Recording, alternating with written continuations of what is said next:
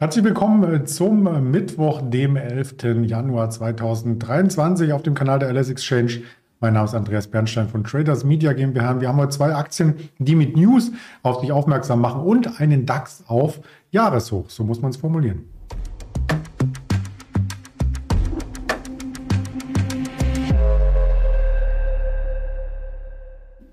Natürlich habe ich auch einen Interviewpartner von der LS Exchange heute, den Roland. Den schalte ich gleich nach dem Risikodisclaimer zu, denn alle das, was wir sagen, ist reine Informationsverarbeitung, keine Handelsempfehlung, keine Anlagestrategie, ähm, die jemand nachbilden äh, sollte. Und damit sind wir auch schon in Düsseldorf. Hallo Roland. Hallo Andreas. Ja, der DAX, der macht ja einen ordentlichen Sprung nach oben. Wir waren schon jetzt über der 14.900 und das, das ist tatsächlich das Niveau, was wir das letzte Mal im März 2022 gesehen hatten. Ja, lange ist her. Das kam auch relativ überraschend fast. Äh, der Morgen war ja relativ langweilig. Ähm, man sieht es im Chart, ja, dass es dann sich so langsam hochgeschaukelt hat und immer schneller ging, dann Richtung 10 Uhr. Ähm, es waren aber wenig Umsätze und auf dem Weg nach oben auch eigentlich relativ dünn. Ich kann äh, sagen, dass es aus dem Optionsscheinbereich auch eher so war, dass äh, wir bei uns äh, DAX Future kaufen mussten, nicht weil die Kunden gehandelt haben, sondern eher weil Put-Optionen, Put-Turbos ausgenockt sind und quasi das Delta gehatcht werden musste. Ich kann mir auch vorstellen, dass das allgemein so äh, dem DAX-Auftrieb äh, zu Auftrieb verholfen hat, weniger äh, das Kundeninteresse aktiv jetzt da reinzugehen.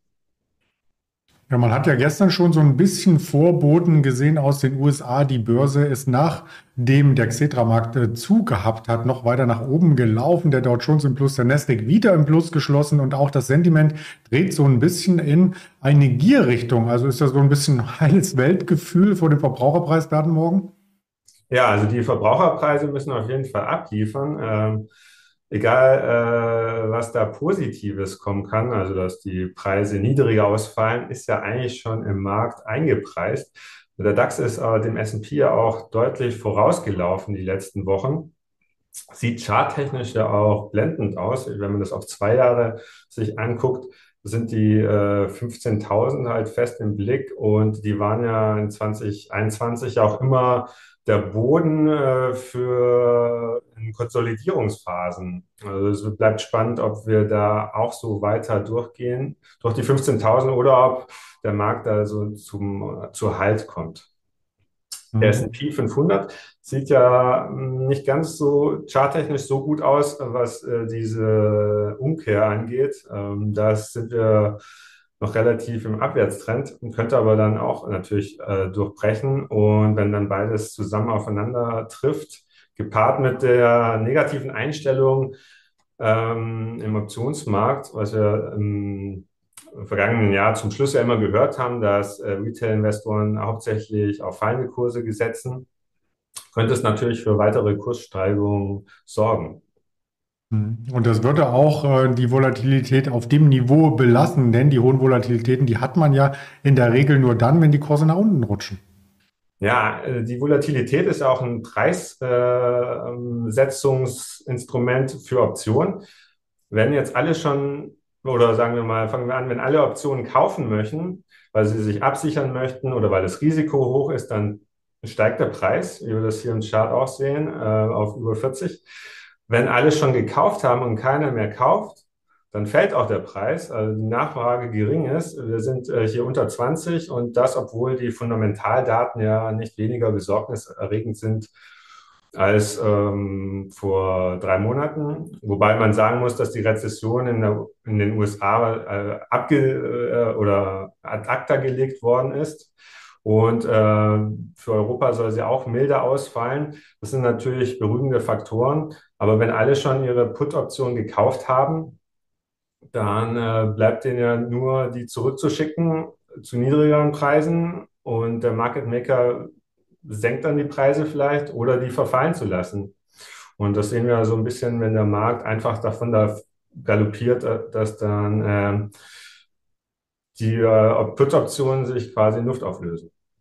Mhm. Ja, galoppieren ist auch das richtige Stichwort äh, zu den Aktien, die wir uns anschauen möchten. Als erstes die Crop Energies. Wir hatten am Montag mal kurz draufgeschaut im Zusammenhang mit der Meldung vom Wochenende, dass unser Landwirtschaftsminister Cem Özdemir in den Raum warf zum Diskutieren die Mehrwertsteuer auf ähm, Agrarprodukte, also Bioprodukte insbesondere zu senken und davon profitierte die Aktie. Jetzt kommen die Zahlen über den Ticker und äh, da sieht nicht mehr ganz so gut aus. Ja, also die Zahlen haben sich eigentlich super gelesen auf den ersten Blick. Die wurden für die ersten drei Quartale äh, veröffentlicht. Ähm, wir sehen da 50 Prozent mehr Umsatz gegenüber dem Vorjahr und eine Verdopplung des Ergebnisses. Allerdings beruhen diese äh, äh, Extras auf die ersten zwei Quartale. Und das dritte Quartal war eigentlich äh, wie im Vorjahr. Deswegen geht es auch äh, rapide abwärts bei der Crop Energies, äh, minus neun Prozent heute. Sie berichten auch im Quartalsbericht äh, über zunehmenden, zunehmenden Preisdruck. Äh, es kommt auch von beiden Seiten. Ich meine, die Rohstoffe werden teurer. Gleichzeitig sinken die Preise für Bioethanol. Also in Europa sind die Preise dafür eh höher als jetzt zum Beispiel in Südamerika, was dazu führt, dass die Südamerikaner ihr Bioethanol auch äh, nach Deutschland exportieren, was natürlich hier wieder zu senken, sinkenden Preisen führt. Gleichzeitig äh, bleiben äh, Preise für Weizen äh, oder für äh, Agrarrohstoffe noch relativ hoch. Deswegen kommt da äh, Crop Energy so von beiden Seiten in die, wird von beiden Seiten in die Zange genommen, mehr oder weniger. Und das sehen wir heute im Kurs. Ja, technisch auch von beiden Seiten die Zange genommen, um die 12 Euro, vielleicht ein Unterstützungslevel und bei 16 war der Deckel drauf in den letzten Monaten. Ja, apropos Deckel drauf, die Teamviewer hatten wir auch so als Anlegerliebling vor über einem Jahr öfters in der Berichterstattung. Dann ist es sehr ruhig geworden. Ja, und jetzt äh, scheinen sie ihre Bücher aufgeräumt zu haben. Und Ronaldo ist übrigens ja auch nicht mehr bei Manchester United. Vielleicht ziehen sie dann auch den Deal ein bisschen zurück.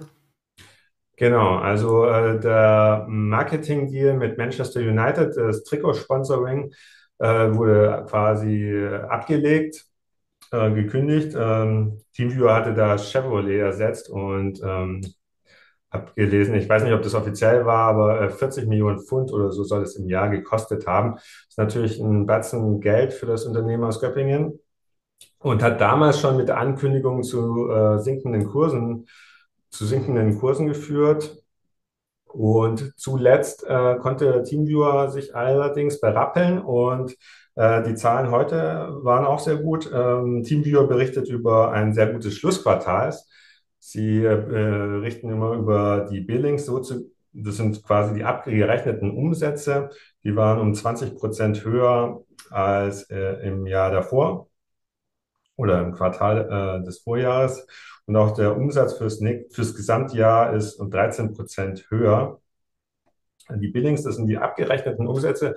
Ein hm, Fallstrick hier vielleicht ist, äh, oder eine Erklärung, wieso die höher sind, ähm, ist vielleicht, dass äh, sie ihre Cloud-Service quasi äh, für mehrere Monate verkaufen, auch vielleicht für mehrere Jahre, was dann nicht alles quasi als Umsatz für dieses Jahr gerechnet wird, sondern dann auch schon ins nächste Jahr geht. Und die genauen Zahlen werden wir dann Anfang Februar bekommen. Deswegen ist da noch ein bisschen äh, ähm, Vorsicht angebracht, äh, wenn die endgültigen Zahlen dann kommen. Wenn wir Chartbild anschauen, da hat sich die Aktie schon sehr, sehr gut entwickelt von unter 8 Euro auf ähm, rund 14 jetzt. Und ich habe auch die Zahlen zum Sponsoring-Vertrag, es war ein Fünfjahresvertrag mal rausgeholt. Da ging es um 45 bis 55 Millionen jährlich. Ja, und dadurch, dass der Verein jetzt den Sponsoring-Vertrag erstmal zurückgenommen hat und dann an jemand anderen weitergibt, vielleicht Chevrolet, ähm, das wäre auf alle Fälle für das Unternehmen als äh, große Entlastung ähm, zu sehen. Ja, weitere Unternehmensdaten gibt es heute übrigens Kaum. Also das dritte Quartal neigt sich dem Ende in der Berichterstattung. Am Freitag geht es dann richtig fulminant los mit der Berichterstattung zum vierten Quartal. Da äh, beginnen traditionell die Banken, also eine Bank of America haben wir da eine äh, JP Morgan Chase und auch eine Citi und Wells Fargo und auch aus dem Flugsegment eine Delta Airlines. Das wird spannend. Ansonsten ist es eher unspannend heute aus dem Wirtschaftskalender heraus. Aber das sind eben Tage, wie man beim DAX gesehen hat, die trotzdem für mehr Volatilität sorgen als eben der gestrige Tag, wo alle auf Jerome Powell warteten und dann ist wenig äh, passiert an Volatilität. Weitere Infos gibt es auf den Social Media Kanälen. Laden wir Sie herzlich zu ein. Die Links gibt es unter dem Video und damit bedanke ich mich bei dir, Roland, für die Berichterstattung und wünsche dir eine aufregende Handelswoche. Ja, ich habe dir zu danken und wünsche dir das Gleiche. Tschüss, Andreas. Danke, bis dann. Ciao.